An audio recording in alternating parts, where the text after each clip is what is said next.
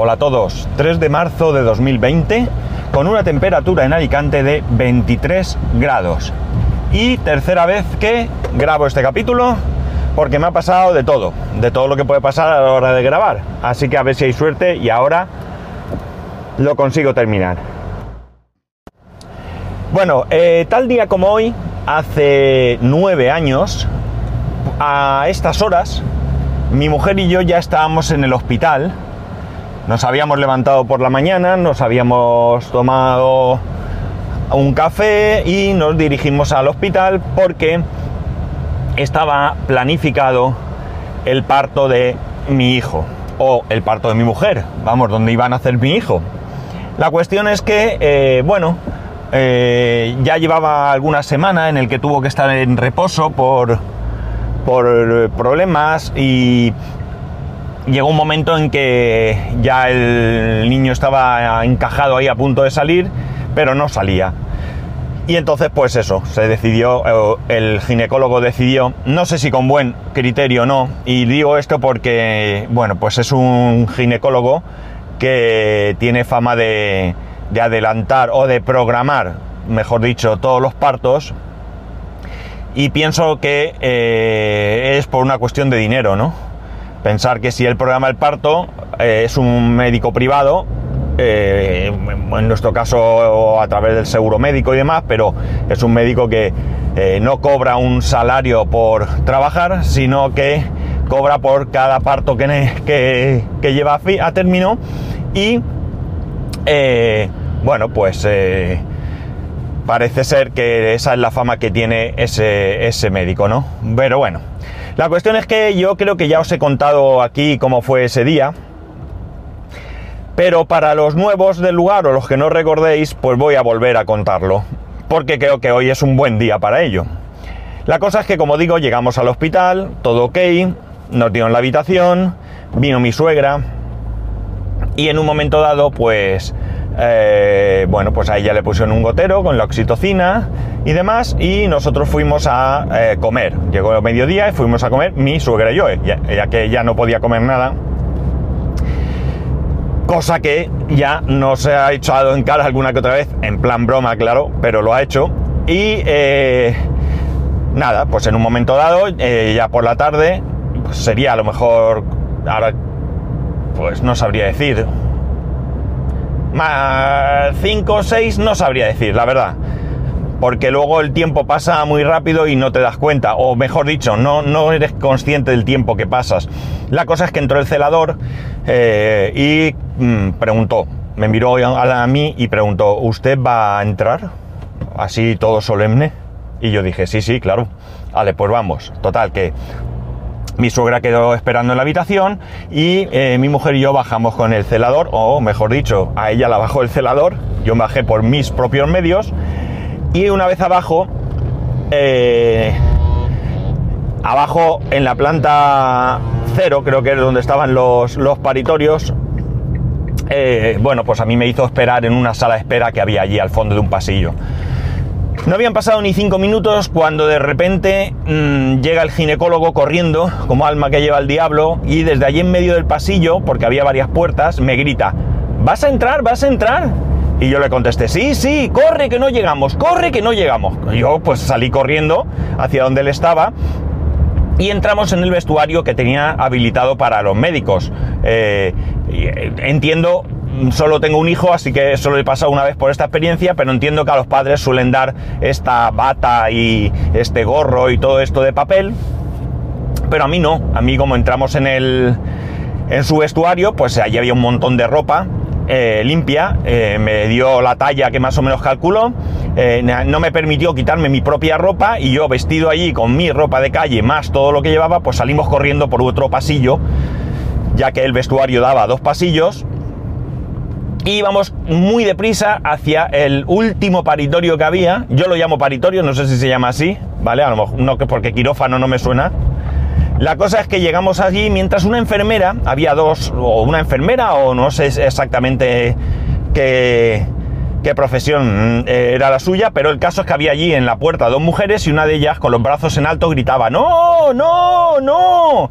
Y yo, claro, imaginar la situación, porque esto contarlo así puede resultar más o menos gracioso según la gracia que hoy tenga yo para contarlo. Pero ponernos en situación e imaginarlo. El caso es que cuando llegamos, la enfermera dice que no es a este, que no es este. Y eh, que no es este, que no era mi mujer la que estaba a punto de dar a luz. En ese momento me doy la vuelta y veo que llega otra persona eh, con un hombre que entiendo que era el padre que correspondía a ese parto, ¿no? Entonces a mí me hicieron entrar en un vestuario que había allí, al lado del hospital de día, y yo pues allí, como buena persona que soy, me senté a esperar. Y llega una enfermera, esta sí que estaba allí en el, en el hospital de día, y me dice, ¿vas a entrar así? Claro, yo lo achaqué a la ropa que me había dado el médico. Digo, no sé, lo que me ha dado él.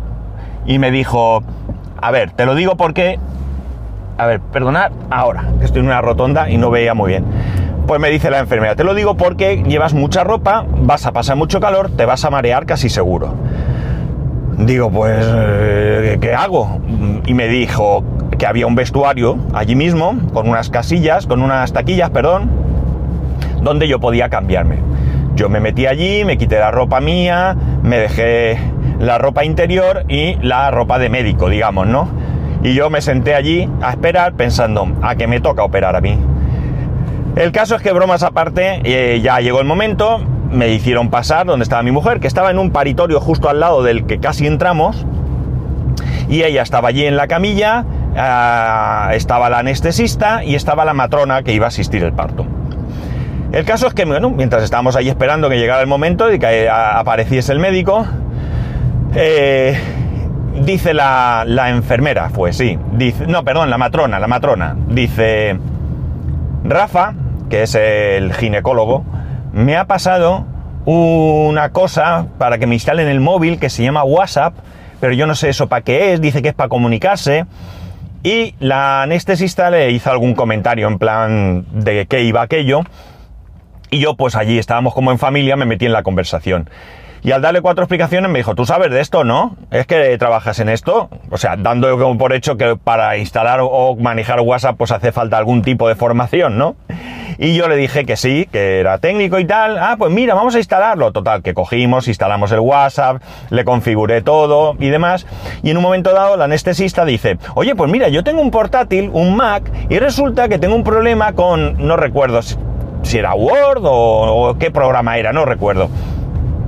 Digo, total, que yo empiezo a darle una, explicación o una, una, posible solución y me dice la mujer, no, si lo tengo aquí, espera, que lo traigo.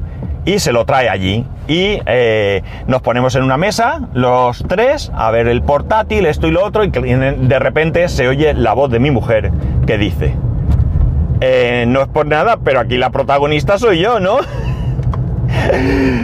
Entonces, nada, mi mujer dice que si alguna vez en la vida eh, se hubiera planteado que el parto de su hijo pudiera ser como fue, no tiene ninguna duda que tenía que ser conmigo, no había otra persona que pudiese hacer aquello. El caso es que nada, ya llegó el momento, apareció el ginecólogo, el niño no sin dificultad porque no quería salir el tío, eh, acabó naciendo, en un momento dado pues eh, nada, eh, nos lo pasaron y demás, a mí además, no fue, no, no fue a la madre, fue primero a mí. En un momento dado me lo quitaron rápidamente de las manos porque parece ser que se estaba poniendo morado. Eh, nada, lo pusieron en marcha y ya nos lo dieron. Tengo que decir que en todo ese eh, eh, mm, ajetreo hubo un momento en el que me sentí mareado, una vez que ya había nacido.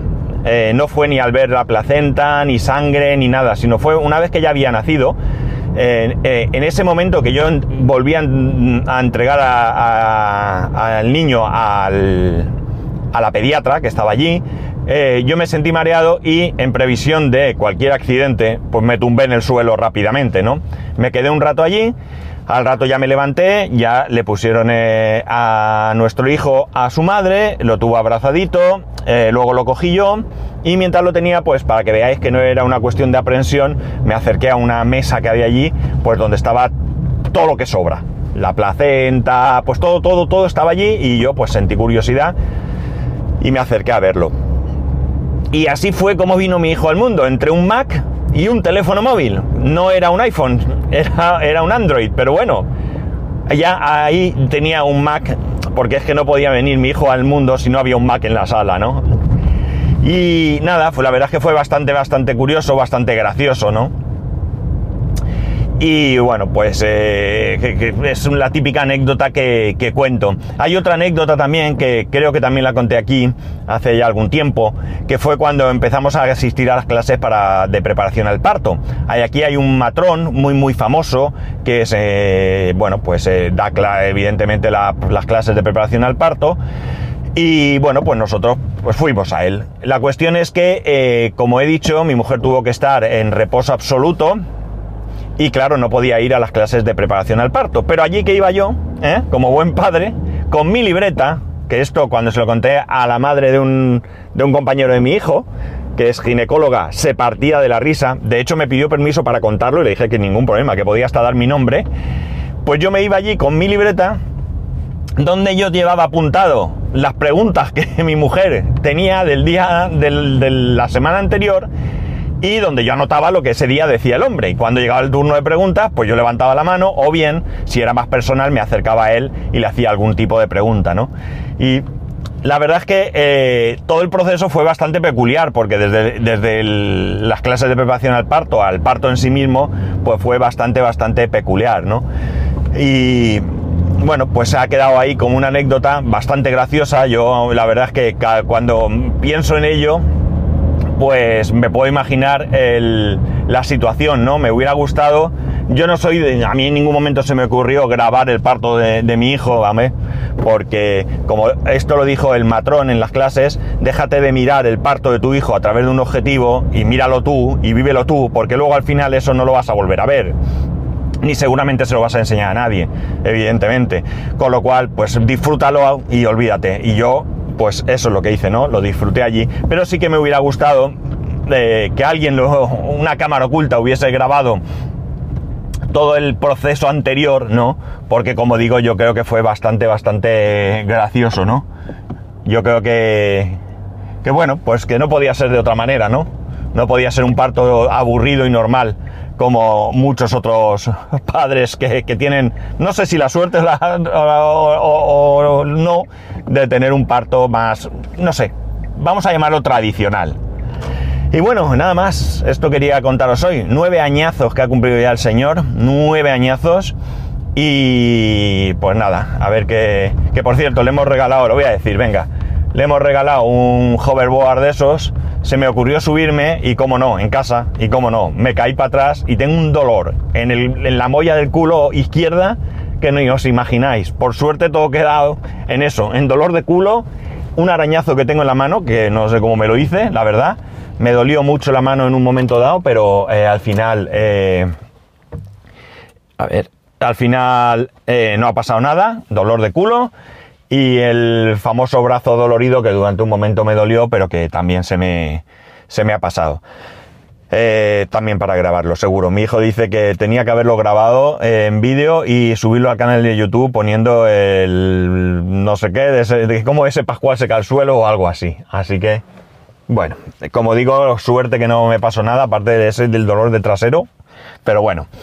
Y nada más, aquí lo voy a dejar. Mañana, mañana, si no surge ningún tema interesante, os lo voy a adelantar ya, voy a hablaros de mi casa nueva, porque ya hemos hecho una visita. El jueves pasado no os pude contar nada el viernes porque no grabé, eh, y hoy tenía este, este tema para, vosotros, pero mañana, eh, si ya digo, si no surge nada, nada nuevo, eh, o sea, ningún, perdón, ningún tema que resulte más interesante, y, eh, yo os cuento eh, qué ha pasado con, con esta visita y cómo ha ido. Y nada más, y ya sabéis que podéis escribirme a arroba spascual, spascual arroba spascual.es, el resto de métodos de contacto en spascual.es barra contacto, un saludo y nos escuchamos mañana.